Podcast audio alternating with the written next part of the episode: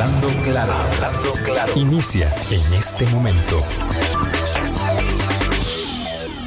Colombia. Con un país en sintonía, ¿qué tal? ¿Cómo están? Muy buenos días, bienvenidas, bienvenidos a nuestra ventana de opinión. Hoy es martes 3 de agosto. Gracias, perdón, estoy en la semana siguiente. Sí, sí, estoy en la semana siguiente, muy mal ubicada. Hoy es martes 27 de julio. Estoy haciendo aquí las cuentas de, de la proyección de la próxima semana, que no son muchas las que se pueden hacer, porque la verdad, las circunstancias cambian tanto, eh, informativamente hablando, y desde el punto de vista, ni qué decir, de lo que Natura establece e impone en cuanto a la cotidianeidad de nuestras existencias, como cuando eh, como en cuanto también, por supuesto, a la actualidad informativa, que, que hay temas que necesariamente se nos van quedando de lado porque siempre eh, hay urgencias que atender.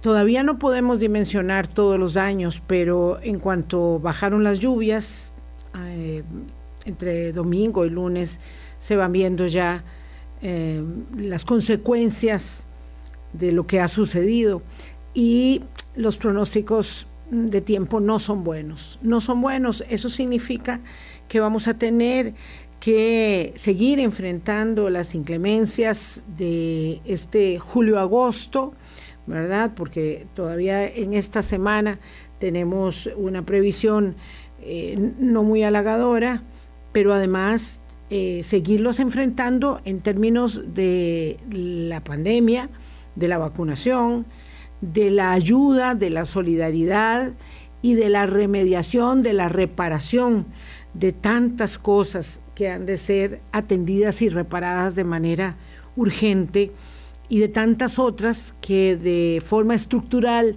se han establecido en nuestros, eh, nuestras comunidades como para que nos pasen facturas. Ya el programa de ayer en el que Álvaro conversó con don Lidier Esquivel de la Comisión de Emergencias y con el alcalde de Turrialba, un muchacho muy, muy este, conocedor además de la materia, de la materia de, riesgo, de mitigación y de desastre, que eso eh, evidentemente le otorga al manejo una condición distinta de que de tantas, tantas personas que no tienen esa expertise.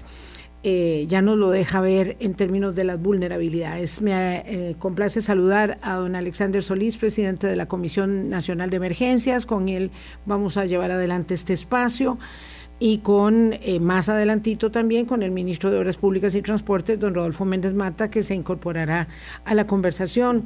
Tal vez, don Alex, para empezar, muy buenos días, gracias por el trabajo, por la falta de descanso.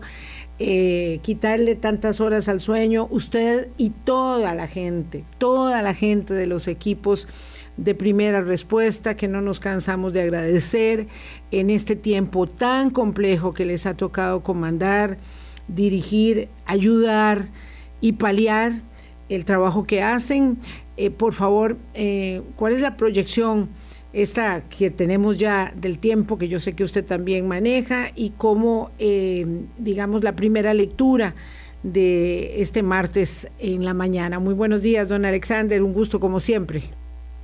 Muchísimas gracias, doña Vilma, muy buenos días. Eh, permítame robarle un par de minutos antes de, de ir directo a su, a su consulta para sumarme a lo que usted ha planteado en términos de la participación de cientos de hombres y mujeres a lo largo y ancho del país. Eh, pues por supuesto en los últimos días con, con, un mayor peso sobre la región Caribe, la zona norte del país y la zona norte del país, perdón, pero que también por los últimos 16 meses eh, han estado trabajando en el día a día, atendiendo una situación sin precedentes de pandemia, ahora un proceso de vacunación, eh, a la misma vez que siguen también prevaleciendo casos. Eh, lastimosamente ya el, descenso entre una semana y la otra es del, número de casos es muy, muy conservador. Eh, no, no fue un descenso súbito como el que tuvimos entre diciembre, enero, de diciembre a enero y febrero del año anterior, sino que pareciera que estamos entrando en una meseta, pero en una meseta que está por encima del máximo de casos que tuvimos en el peor momento del 2020. Eso, eso realmente nos da cuenta eh, de que estamos conviviendo con el virus, pero eh, yo diría que tenemos que hacer un esfuerzo mayor para convivir más amenamente con el virus. Es decir, estamos conviviendo eh, con el virus, pero él nos está ganando. ¿verdad? Entonces tenemos que empezar a minimizar por completo esa amenaza que tenemos y ganarle nosotros. en, esta, en este esfuerzo hay muchísimos, muchísimos eh, mujeres, muchísimas y muchísimos hombres y mujeres que han trabajado y que aún frente a una situación de emergencia climática, eh, pues también entran a trabajar y como usted lo dice, son muchas, muchas horas de trabajo. A mí me consta que, por ejemplo, eh, he coordinado directamente con, con alcaldes, con vicealcaldesas, que, que, que, durante la madrugada, como doña Ilse en Guatuso, 9 de la noche, 10 de la noche, que empieza a inundarse Guatuso el día viernes, eh, 2 de la mañana, 3 de la mañana, 5 de la mañana, doña Ilse, ahí y al final eh, yo la llamo y le digo, pero ¿a qué hora durmió usted?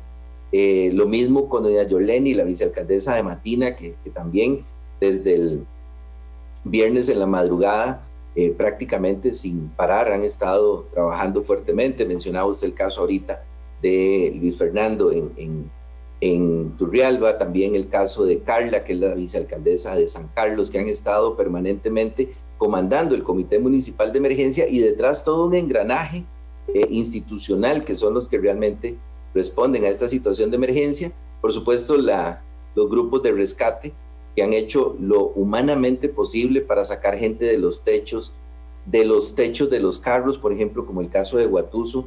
Y es que la, la inundación que hemos tenido en los últimos días ha tenido una característica que pues habla de, de eso que ayer Luis Fernando y Lidier posiblemente le comentaban. Debo confesar que yo no pude seguir su programa ayer, estaba en campo, pero eh, me imagino que ellos hablaron de ese tema que vamos aumentando el grado de vulnerabilidad y que tenemos también en, un, en una zona sujeta a la variabilidad climática que genera este tipo de eventos adversos, pues por supuesto también tiene una incidencia importante en relación con el fenómeno global del el cambio climático. Y esto hace que cada día los eventos puedan ser más eh, difíciles de, de, pronosticar, puedan ser muchísimo más variables los pronósticos en términos del comportamiento, pero también eh, nosotros como una vulnerabilidad acumulada, eh, decía don Walter Céspedes, el alcalde de Matina, hace unos años, perdón, decía don Walter Céspedes ah, hace un par de días, que hace 20 años había 14, 14 metros entre el puente y el lecho del río, del río Chirripó en Matina, pero que hoy día hay cuatro metros. Eh, entonces, esa, esa vulnerabilidad acumulada y además la cercanía de las poblaciones, por ejemplo, el caso de Turrialba, también comentaba ayer con, doña Irene Campos, incluso con la misma diputada Paula Valladar esa noche, hablábamos de que en el 96, justamente en unas inundaciones de febrero muy fuertes, bien recuerdo, en, en mi paso hace unos años por la Comisión de Emergencia, muchas de esas zonas que hoy se vieron impactadas fueron declaradas inhabitables. Y por eso justamente lo que, lo, que don Luis Fernando comentaba, porque muchas veces en esos ciclos tan cortos de la gestión municipal eh, se dejan de tomar acciones y decisiones que son eminentemente de regulación del uso del territorio y que permitían ir manejando ese, esa, esa vulnerabilidad para poder disminuir el riesgo. Creo que me puse muy teórico en los últimos minutos, pero realmente trato de, posicionar eso que usted mencionaba ayer, de resaltar el trabajo de muchísimas personas en estos días para atender a las personas más vulnerables. Todavía hay gente a la que es difícil accesar, sobre todo territorios indígenas y las personas que están más en las partes bajas de la zona fronteriza. Hemos articulado incluso con autoridades nicaragüenses para poder pasar en botes a poder asistir a nuestra población y siempre en estos escenarios binacionales también se comparte la asistencia humanitaria con poblados que están en esa zona fronteriza y que muchas veces las amenazas eh, los, los afectan. Conversaba ayer con mi homólogo de Nicaragua y me decía, bueno, nosotros no hemos tenido lluvias importantes, pero, pero sí se nos está inundando gente de toda la lluvia que viene del lado de ustedes. Entonces, e, esa, esa coordinación binacional también eh, hay que resaltarla en todo este esfuerzo. Me le robé muchos minutos, doña Vilma, pero aquí estamos. Don Alex, usted bien pueda. Eh, tenemos chances a las 8.55. Vamos a incluir dentro de unos minutos a don Rodolfo Méndez Mata para que nos dé un, eh, digamos, estatus de la rehabilitación de puentes y caminos y carreteras, eh, que es muy necesario, pero necesito sí tener con usted, valga redundancia de término, un, un, acercamiento, digamos, preciso eh, y todo, todo cuenta, toda la información es porque con un sentido, vamos a ver, aleccionador, eh, no hemos tomado eh, esa condición de buenos alumnos en cuanto a la vulnerabilidad de nuestro territorio, eso está, está visto, pero sí necesitamos enfatizar, ¿verdad? Mm, llover sobre mojado, que es lo que, lo que mm, decía al inicio, que quisiera que nos pudiera también esclarecer. Ya ayer, por ejemplo, mm, hubo muy buen tiempo en gran parte del territorio durante bastantes horas, pero en la tarde eh, yo transitaba de, la, de las, justamente de, San Carlos para acá, era cerrado, el, aguacero fue terrible, ¿verdad? Entonces, con esa eh, condición de suelos saturados y con esas eh, frentes entrando nuevamente, tanto ayer como entiendo que mañana miércoles, eh, la situación es muy, muy vulnerable y lo que eh, no podemos mm, permitirnos es perder una vida más. Ya perdimos dos vidas, hay dos personas desaparecidas, el drama de esta madre que, que, se, que, se, que no logra mantenerse asida de su, de su esposo y está desaparecida, tres niños. Esto, esto, esto duele en el alma y hay que ponerse a buen recaudo, eh, a pesar de las malas noticias de que hay quienes abusan de lo ajeno y aprovechan que alguien tuvo que dejar la casa para robarle hasta eh, las latas o el perling. Sí, doña, doña Vilma, es, una, una, situación eh, compleja, ese, ese drama humano que se vive en estas circunstancias. Y pues uno en, en, en, esta líder de la atención de la emergencia siempre tiene la esperanza eh, en Dios de que, de, que, de que no haya víctimas que lamentar. Y en el momento que empezamos a, recibir los reportes de los desaparecidos, pues uno, pues uno también dice, ay Dios, esperemos que esas personas hayan podido eh, salir. Por eso hacemos un esfuerzo muy, muy grande en informar y ningún esfuerzo, por más grande que sea, es suficiente eh, si las personas no buscan los medios para, para informarse. Así que por eso hacemos el llamado, tratamos de cubrir al máximo posible los medios de información, todos los medios disponibles. Incluso tenemos personas en las comunidades que se encargan también de difundir esto por grupos de WhatsApp, por todos los medios, como dije antes. El, drama humano que uno trata de evitar siempre, la pérdida de vidas, eh, en, una situación de emergencia. Eh, por supuesto que las pérdidas materiales también eh, duelen porque son personas de muy escasos recursos y esto se lo manifiestan a uno en los albergues, en las zonas de impacto, cuando la gente le dice a uno, perdí absolutamente todo. no sé cómo está mi casita. Ayer justamente una, una señora en Bribri le decía al señor presidente, pues una adulta mayor, no sé cómo está mi casita, pero lo importante es que estamos vivos. Eh, entonces es, es, parte de ese drama y como usted dice, llover sobre mojado, estamos en una, en una época del año en que es recurrente dos a tres ondas tropicales que circulen por nuestro país. Eh, esos eventos son de, diferentes eh, intensidades, en este caso particular del fenómeno que tuvimos, el, el Instituto Meteorológico lo ha caracterizado como una influencia de una alta presión, una inestabilidad atmosférica, y eh, ya eh, a partir de, creo que hace eh, uno o dos días, comenzó nuevamente el tránsito de las ondas tropicales por nuestro país. Dichosamente no han, no han traído más agua de lo normal en una onda tropical, sin embargo, la condición de vulnerabilidad, los suelos saturados en todo el Caribe y toda la zona norte del país prevalecen. Es muy alto el nivel de saturación. Por ejemplo, ayer en Turrialba, el río Aquiares nuevamente se desbordó y esto pues pone nuevamente a correr a las autoridades. Si bien es cierto, Turrialba tiende a estabilizar, pero también estas crecidas súbitas de los ríos de montaña generan esa, esa circunstancia. En, en la zona norte del país eh, se mantuvo con lluvias débiles y moderadas durante la noche.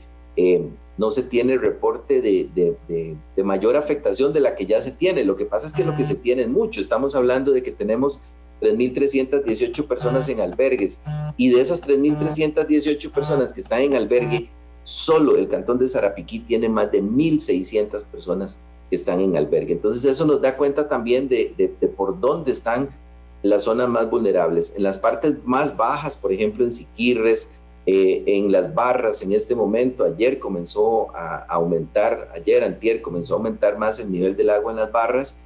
Eh, y esta es una población a la que también se dificulta muchísimo más el acceso porque solo se puede llegar en, en botes. Esto tiene una logística muchísimo mayor que los comités comunales y municipales de emergencia pues eh, sacan adelante justamente con el soporte que desde la Comisión de Emergencia les podemos brindar.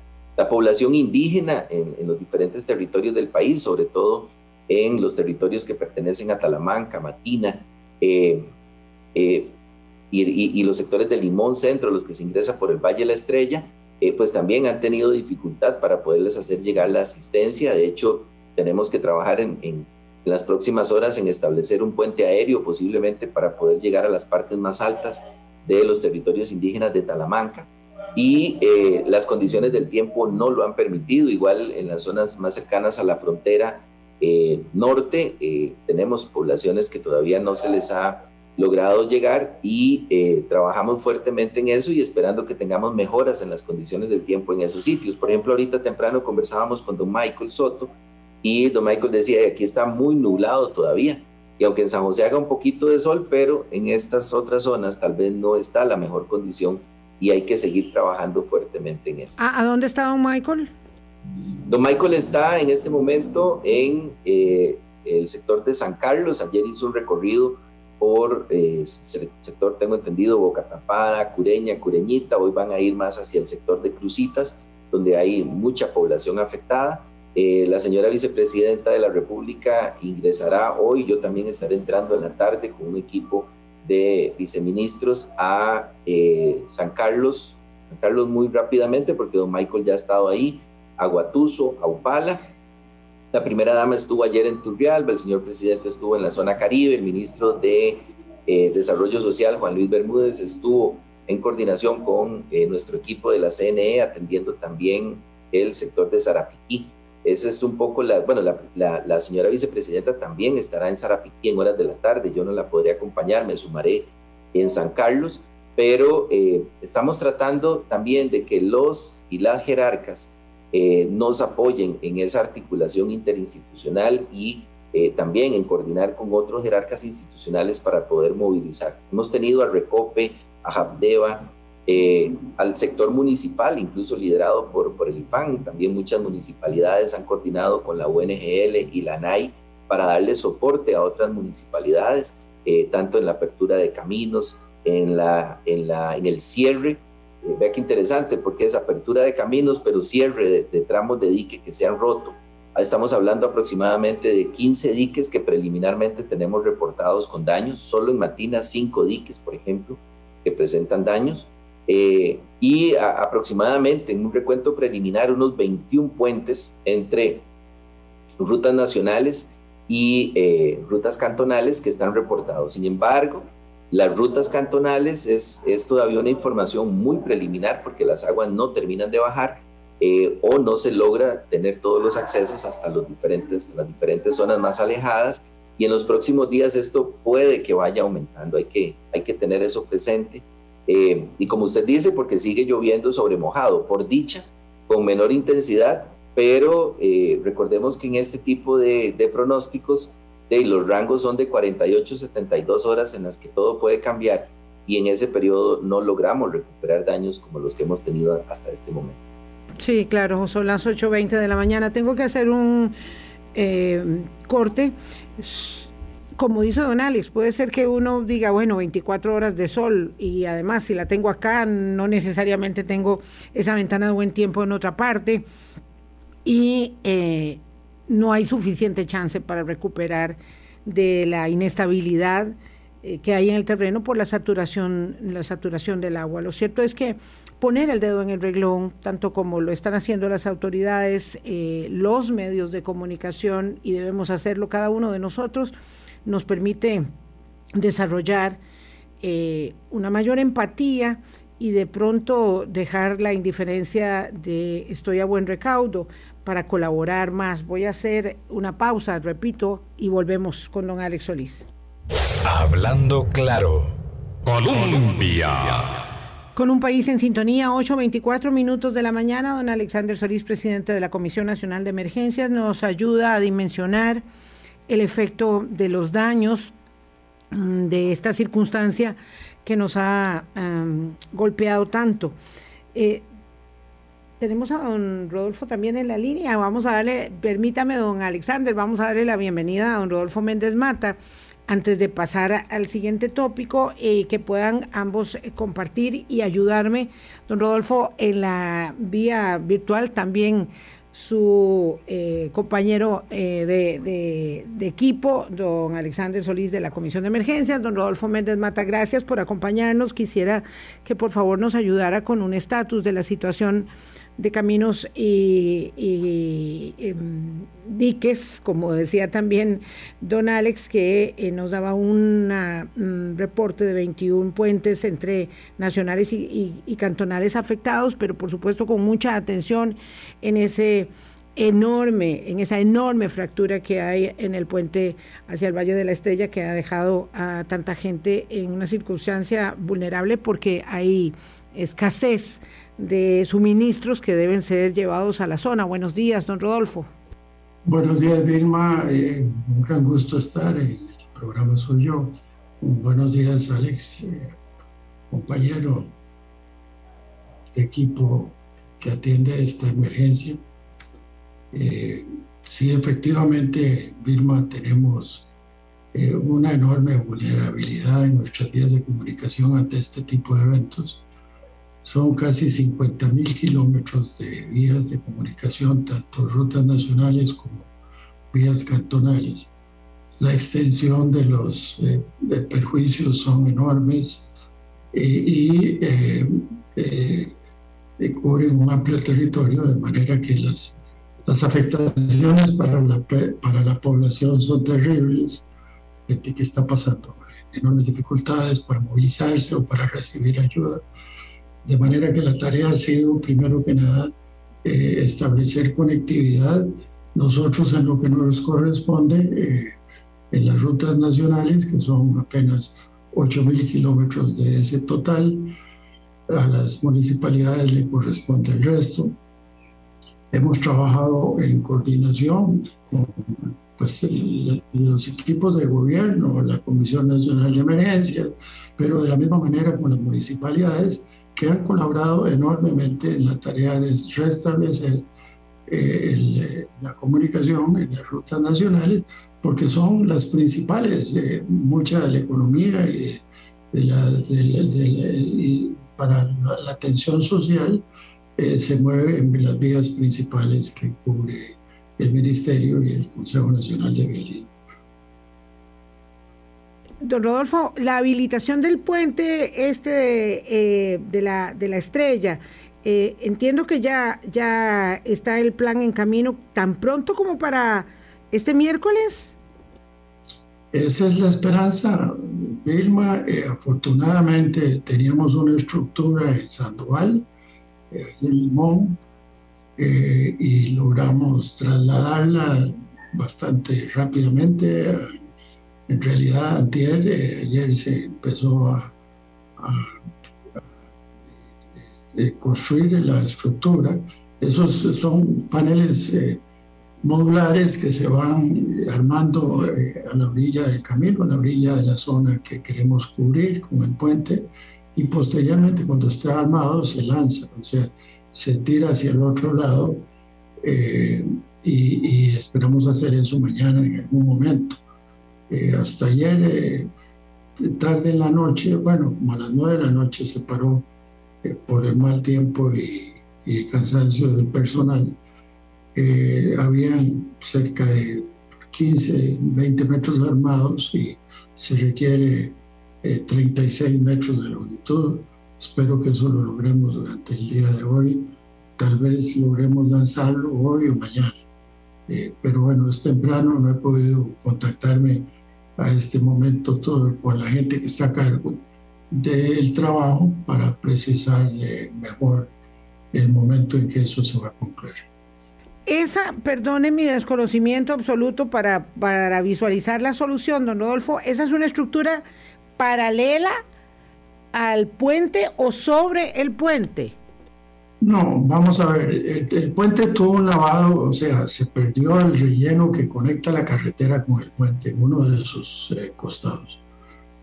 Eh, entonces, lo que vamos a hacer es eh, cubrir ese espacio vacío con un puente modular, que se va a apoyar en el bastión del puente y en la carretera, para puentear, por así decirlo, ese espacio vacío que quedó por el lavado que hizo el río el río dejó un hueco en la carretera que hay que salvar con un puente nuevo.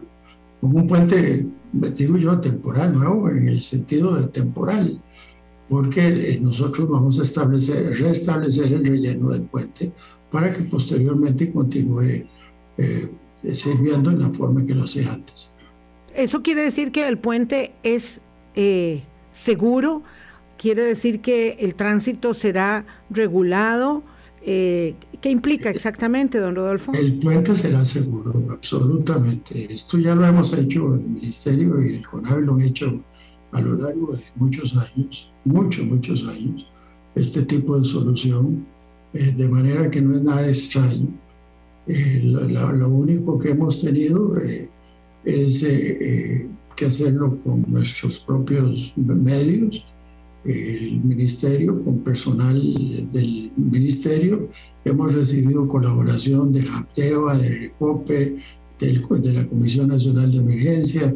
Ayer se trasladó un sistema de iluminación eh, acompañado por la Policía del Tránsito para que pudiera llegar a tiempo, equipo que nos facilitó eh, la Comisión Nacional de Emergencias, don Alex, eh, desde Pavas.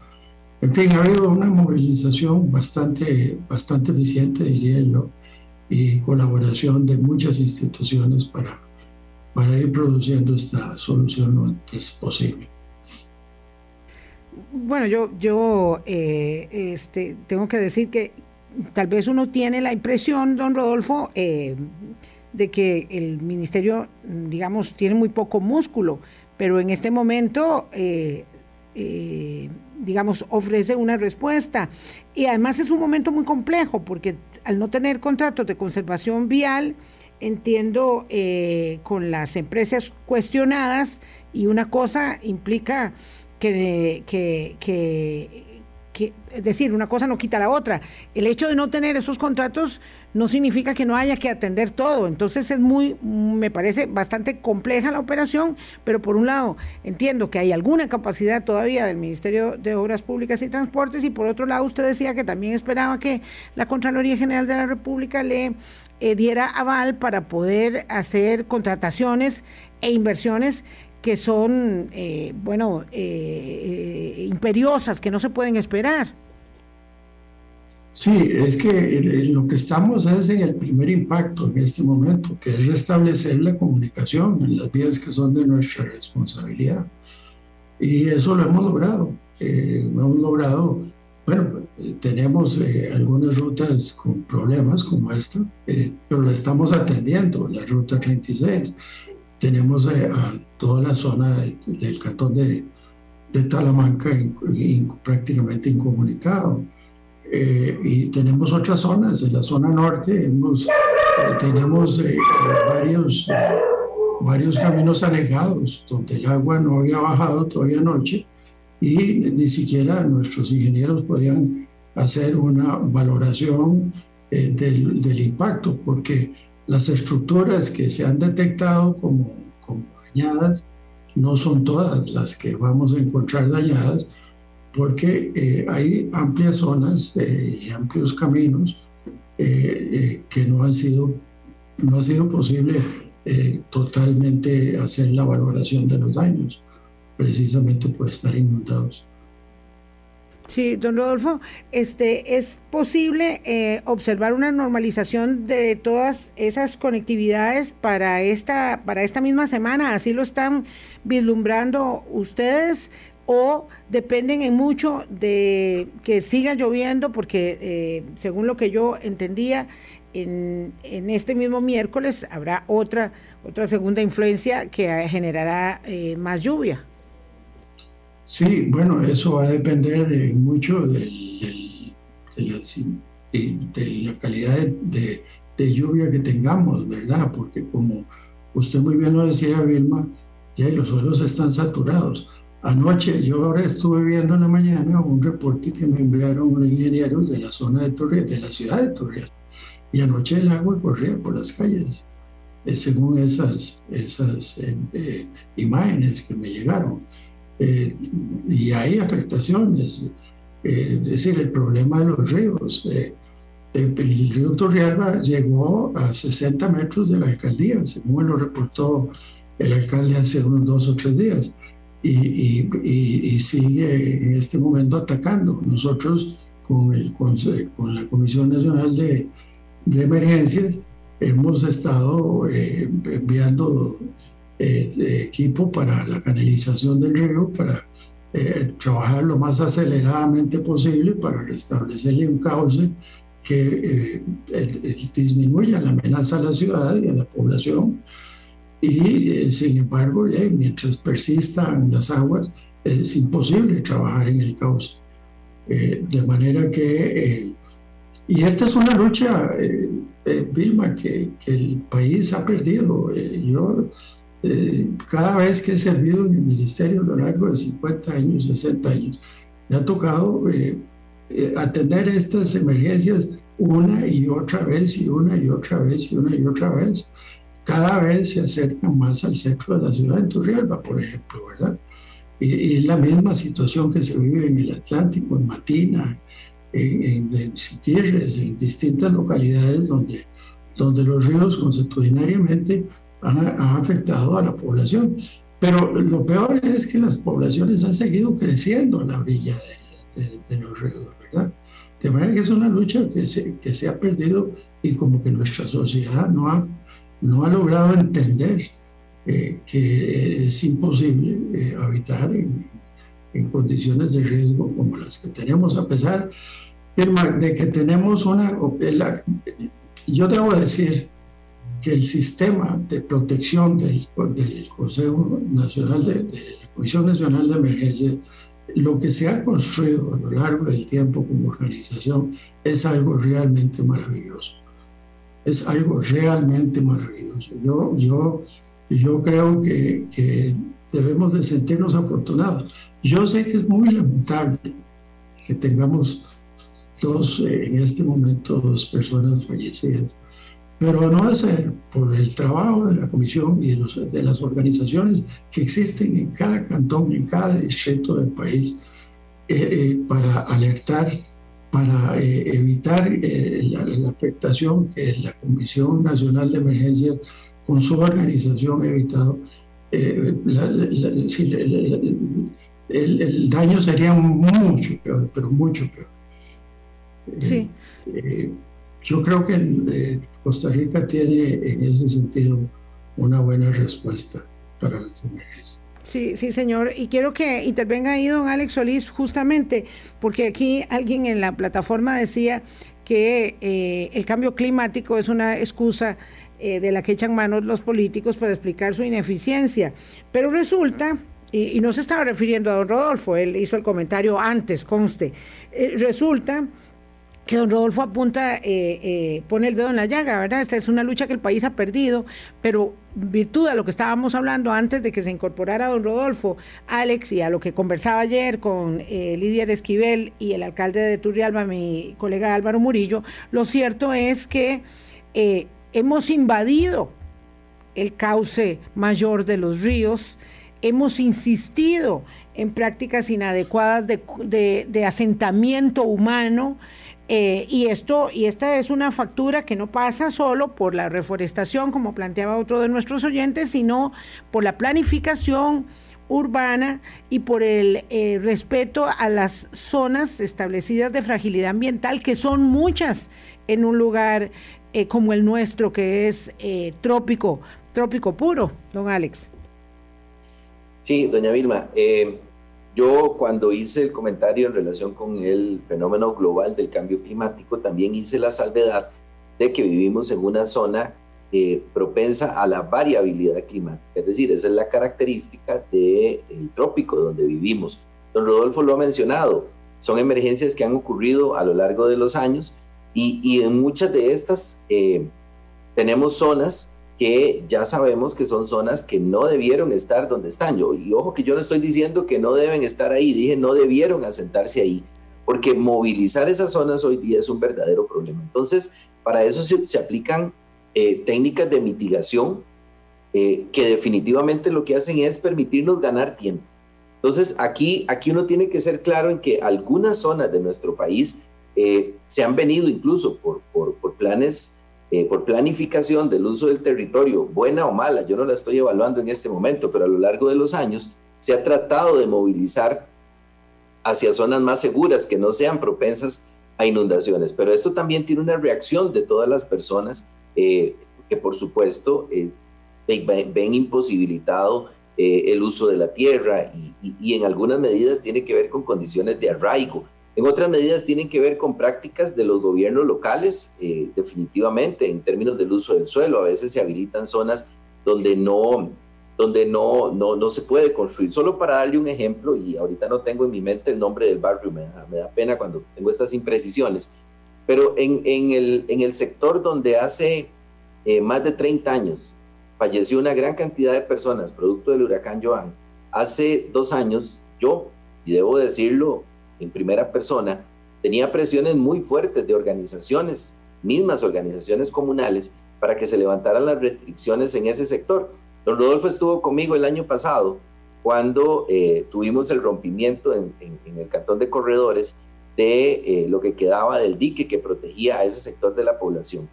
Y eh, las casas que estaban construidas ahí sin autorización, sin permisos, fueron arrasadas nuevamente. Por suerte, los sistemas de alerta anticipada, la forma en que se había informado a la comunidad y la forma en que la comunidad había, se había preparado, permitió no tener víctimas como hace 33 años aproximadamente con el huracán Joan. Pero dos años antes teníamos presiones muy fuertes por quitar las restricciones para que pudieran construirse más casas en ese sector. Entonces, hay un conglomerado de cosas que tienen que ver con la forma en que nosotros percibimos esa amenaza y por supuesto yo me, da pena eh, contrariar al, oyente, en realidad no es un tema de excusa, estamos reconociendo que eh, también el, el, fenómeno global de cambio climático está incidiendo sobre las características de los fenómenos que tienden a ser más recurrentes, muchísimo más intensos, pero yo dije antes también que hay una vulnerabilidad acumulada, prácticas de desarrollo, eh, temas de percepción del peligro, es decir, si yo, yo, yo, no, si yo no, no estuve en ese sector, eh, no sé que ahí pasó algo porque posiblemente en mi memoria no está. Y otros dicen, sí, pero hace 30 años no pasa nada aquí. Entonces esos 30 años, siempre lo decimos, en la, en la edad de la Tierra, en la, edad geológica, esos 30 años es como un pestañazo nuestro en este momento en función de la vida nuestra. ¿Verdad? Es un, es un momento ínfimo, 30 años, 40 años, 50 años, muchas veces en términos de los periodos de retorno de una, de, de, en una cuenca determinada, no significan mucho y eso es lo que a veces no vemos de forma adecuada. Entonces, no es que, que estamos usando el discurso del cambio climático como, como un discurso para justificar X o Y, es que sí tenemos que tener claro que esto está incidiendo en las características de los fenómenos que se suma a la, vulnerabilidad que nosotros tenemos. Terrible pensar, don Rodolfo Méndez Mata, usted que tiene visión de campo, eh, tanto eh, por su experiencia de tantas décadas como por la sabiduría que permite ver hacia adelante, este, eh, increíble pensar, terrible pensar que vamos reparando grandes daños eh, causados por la naturaleza a, punta de, digamos, de, hierros o por nuestros propios hierros. Eh, alguien me planteaba aquí, tenemos herramientas de planificación territorial obsoletas, pero eh, es, digamos, incuestionable si se observa lo que pasó hace unos días apenas en el oeste de Alemania, que hay circunstancias climatológicas eh, que, son una de las cosas que se, que se discutía más en Alemania, don Rodolfo, era porque era imposible haber previsto el impacto que tenían esas lluvias eh, desde el punto de vista de la, de la proyección meteorológica, incluso que no hubo tiempo de nada. Es decir, estamos en un mundo eh, sumamente vulnerable y mucha de la inversión que vamos a hacer es una inversión mientras tanto, porque hay que resolver mientras tanto sabiendo que es, voy a decirlo en, términos muy nuestros, don Rodolfo, como echarle agua en canasto. Vilma, eh, la realidad es que cada evento deja un déficit. Sin, eh, de, queda un debiendo. Eh, el país no tiene los recursos totales para poder reponer el, daño de, de, cada emergencia. Y si se repasa hacia atrás, vamos, vamos a ver que el déficit acumulado eh, eh, por estos eventos es, es, es inmenso, es inmenso. Eh, de manera que, digo, es decir, no, no entender eso no reconocer eso es, es imposible. Y lo cierto del caso es que el calentamiento global está produciendo eventos de muchísimo más fuerza y más frecuentes. esa es la realidad. Es decir, no es que antes no sucedía, sí, claro que sucedían, por supuesto, más espaciados en el tiempo y de menos fuerza quizás. Eh, de manera que, que eh, de eso se trata lo que está sucediendo hoy en día. Eh, y afortunadamente tenemos una organización que trata, hace su mejor esfuerzo por prever la, los eventos y advertir a las comunidades para su propia protección. Eh, y ese es, es un factor que salva vidas, sin duda salva vidas, ¿verdad? Eh, y, esa es eh, la, tarea que ha venido realizando la Comisión Nacional de Emergencia a lo largo de los años. El país ha construido esta organización, de mi experiencia, desde las, de las caídas de, de, ceniza en el Arenal, que don Jorge Manuel Dengo constituyó la, la Dirección de, Defensa Civil, así se llamó al inicio. Estamos hablando de hace ¿qué? 60 años casi, eh, 1962-63, y a partir de ese momento se, se ha ido elaborando sobre una organización cada vez de, de, de mayor penetración en nuestra población. Eh, de manera que, eso es lo que tenemos y, vamos a tener que seguir enfrentando. Esta, es decir, la magnitud de este evento va a ser de decenas, eh, por decirlo de alguna manera, de decenas de miles de millones de colones. Y esos recursos no están. Eh, vamos a atender al máximo, nosotros por lo menos en carreteras haremos todo nuestro mejor esfuerzo, no solamente por establecer la, la condición de las vías, para lo cual afortunadamente en este momento tenemos eh, recursos presupuestarios, eh, vamos a trabajar en darle una mejor condición a las rutas de Lache, como lo hemos venido haciendo a lo largo de los últimos tres años, tratando de ponerle algún tipo de cubierta asfáltica para que el, deterioro no sea eh, tan enorme como lo sufre un camino de Lache. Eh, pero bueno, tenemos puentes eh, que han sido construidos, eh, muchos de ellos empíricamente, muchos de ellos para producir la conectividad que, de la cual gozamos hoy en día. afortunadamente nosotros podemos comunicarnos prácticamente con cualquier lugar del territorio nacional, por vías que no son las más adecuadas, sí, por eso tenemos 48 mil kilómetros de, de red vial una de las más densas del mundo, no tiene las condiciones eh, que puedan sostenerse ante eventos de esta naturaleza, los daños patiosos, para señalar solamente uno de los aspectos de afectación, porque está vivienda, está electricidad, está agua potable, está eh, agricultura en general, digo, y, si sumamos todo ese efecto, eh, la magnitud del daño es de tal naturaleza que el país, el gobierno de la República, no tiene la capacidad. Y cuando yo hablo del gobierno, no hablo del gobierno hoy en día. Es que el gobierno, eh, como decía eh, algunos de los diputados con los que yo tuve relación, es uno solo. Las administraciones a lo largo del tiempo le han hecho imposible al gobierno eh, las condiciones económicas le han hecho imposible al gobierno de sustentar los costos de la reparación total de estos daños. Y eso es así. Sí, señor. Permítame, don Rodolfo, lo despido. Muchísimas gracias. Me voy a ir a una pausa y me voy a quedar con don Alex Solís para que nos dé una lista muy puntual de ayudas requeridas en este momento para que metamos el hombro, claro, también nosotros. Don Rodolfo, no quiero dejar de señalarle que hay aquí abrazos y saludos eh, para usted en la plataforma y en nuestra eh, también en nuestra comunicación directa. Eh, buen día, don Rodolfo, adelante. Bueno, muchísimas gracias, Vilma, muchas gracias, Alex. Gracias a don Rodolfo. Vamos a una pausa, regresamos con Alex Solís. Hablando claro.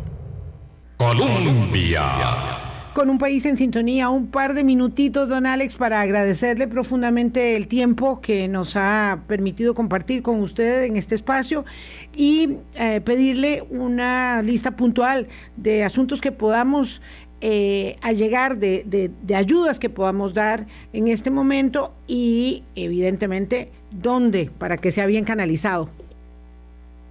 Muchas gracias, doña Vilma. Eh, definitivamente hemos, hemos visto mucha solidaridad en el sector privado. La ministra de, de Economía es la persona que se está encargando directamente de coordinar esto con el sector privado. Hay ya campañas de supermercados, sobre todo para suplir alimentos. Nosotros estamos supliendo con mecanismos eh, de compra rápidas con créditos en los comités municipales de emergencia. Listas específicas, agua definitivamente es uno de los principales, eh, pañales para niño, pañales para adulto, eh, artículos de higiene personal, toallas sanitarias, este tipo de artículos muchas veces es más difícil y se requieren con mucha frecuencia para que lleguen a los albergues. La ropa, les pedimos a las personas que por favor no donen ropa vieja, con mucho cariño y respeto se los digo, si, si necesitan donar, si quieren donar, por favor, ropa, ojalá ropa nueva para que pueda llegar directamente a los albergues en los sitios que están impactados y coordinado con el Comité Municipal de Emergencia, son parte de las necesidades.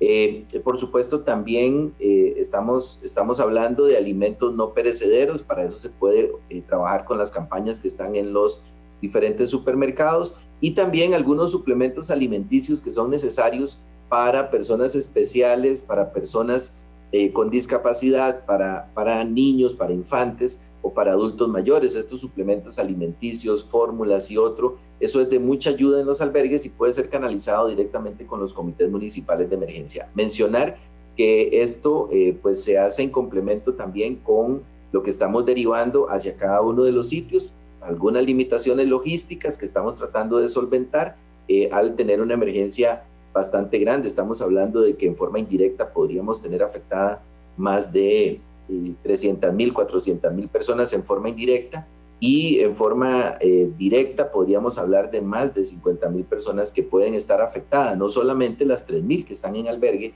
sino mucha gente que está en sus casas, pero que están en una zona anegada, que han perdido absolutamente todo. Muchísimas gracias, don Alex. Hay mucho, mucho que hacer. y no seamos indiferentes colaboremos también. Aquí nosotros a la orden para lo que necesite la Comisión Nacional de Emergencia y las autoridades para poder diseminar mensajes. Muchas gracias por haber participado en el espacio. Adelante, fuerza, coraje. Adelante. Gracias, don Alex. Muchísimas gracias y vamos para adelante con el apoyo de todos y todas y, y, con una gran organización institucional que está respondiendo y una gran organización comunal y una solidaridad absoluta de la gente. Muchas gracias. Gracias, muy buenos días, pásenla bien, cuídense mucho y seamos solidarios. Chao. Hablando claro, hablando claro.